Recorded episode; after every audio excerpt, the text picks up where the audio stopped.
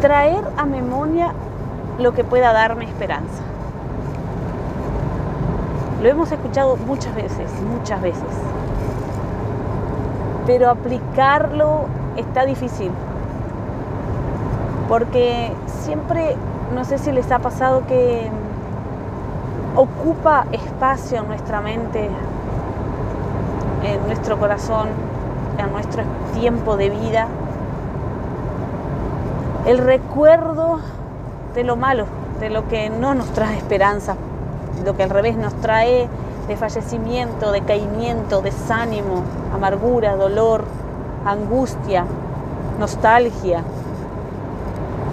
Nos sentimos como abrumados a veces con, tantas cosas negativas, pensamientos, em, ocasiones que pasaron en nuestra vida, situaciones, reuniones donde estuvimos presentes, donde eh, fuimos desfavorablemente acorralados por miradas, gestos, eh, dichos de uni, a veces ni solo de una persona, sino de varias. Y cuando nos y, la incomodidad que nos produce nos deja amarga el paladar, el alma, la vida, los pensamientos y volver a revivirlo en el pensamiento, ay, como si nos hundiéramos más y al mismo tiempo nos da como una ira porque eh, ¿por qué habernos expuesto? ¿Por qué no, nuestro reaccionar podría haber sido diferente? Pero cuando se trata de emociones y del alma, de, los pensamientos, las cosas son más difíciles. Si bien ese versículo tiene mucho poder, es enriquecedor, bueno, más en el ambiente que, que fue escrito en Lamentaciones, no quiero ir a eso, lo que quiero referirme es que por más que sepamos que tenemos que siempre recordar, como dicen ahora comúnmente, los pensamientos positivos, una postura positiva, seamos sinceros con nosotros mismos, nos cuesta mucho.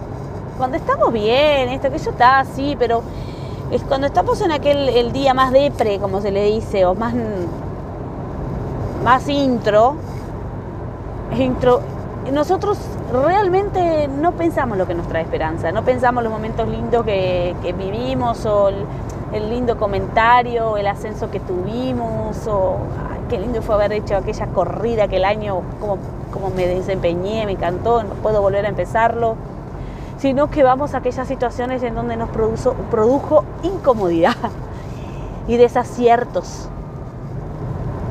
Y hoy quiero desafiarme a mí misma y, por, e, ya de paso quiero desafiarte a traigamos a memoria lo que nos trae esperanza, lo que puede darnos esperanza. ¿Qué puede darnos esperanza? Ay, el día que nuestro hijo dijo mamá o su feliz cumpleaños, cuando nosotros pudimos comprarle la tortita que deseó, soñó, eh, cuando pudimos este, abrazar apretado y no soltar más, los días que pudimos estar juntitos, arropaditos, enfrente, ay, mirando una peli, comiendo un pop. Trae esperanza a aquellas reuniones lindas que, que, con tan poquito confraternizamos y nos sentimos llenos. De empezar a traer esas buenas palabras que nos dan a nosotros son las buenas obras, palabras que dimos a otros y el aliento. Cuando aquellas personas dicen, hoy me cambiaste el día.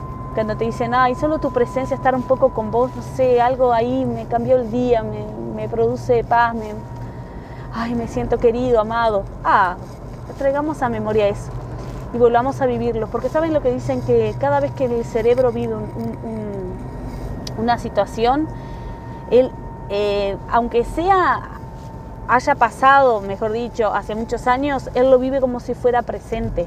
Y lo que se produce en nuestro interior es como si lo estuviera viviendo en el ahora. Entonces dejemos de utilizar esa herramienta tan útil del cerebro para poner en los pensamientos negativos, malos, que son dañinos y perjudiciales, nocivos a nosotros, y volquemos esa, esa, esa buena este, oportunidad de que nuestro cerebro y nuestro organismo reviva lo bueno. Y eso en vez de enfermar va a producirnos salud.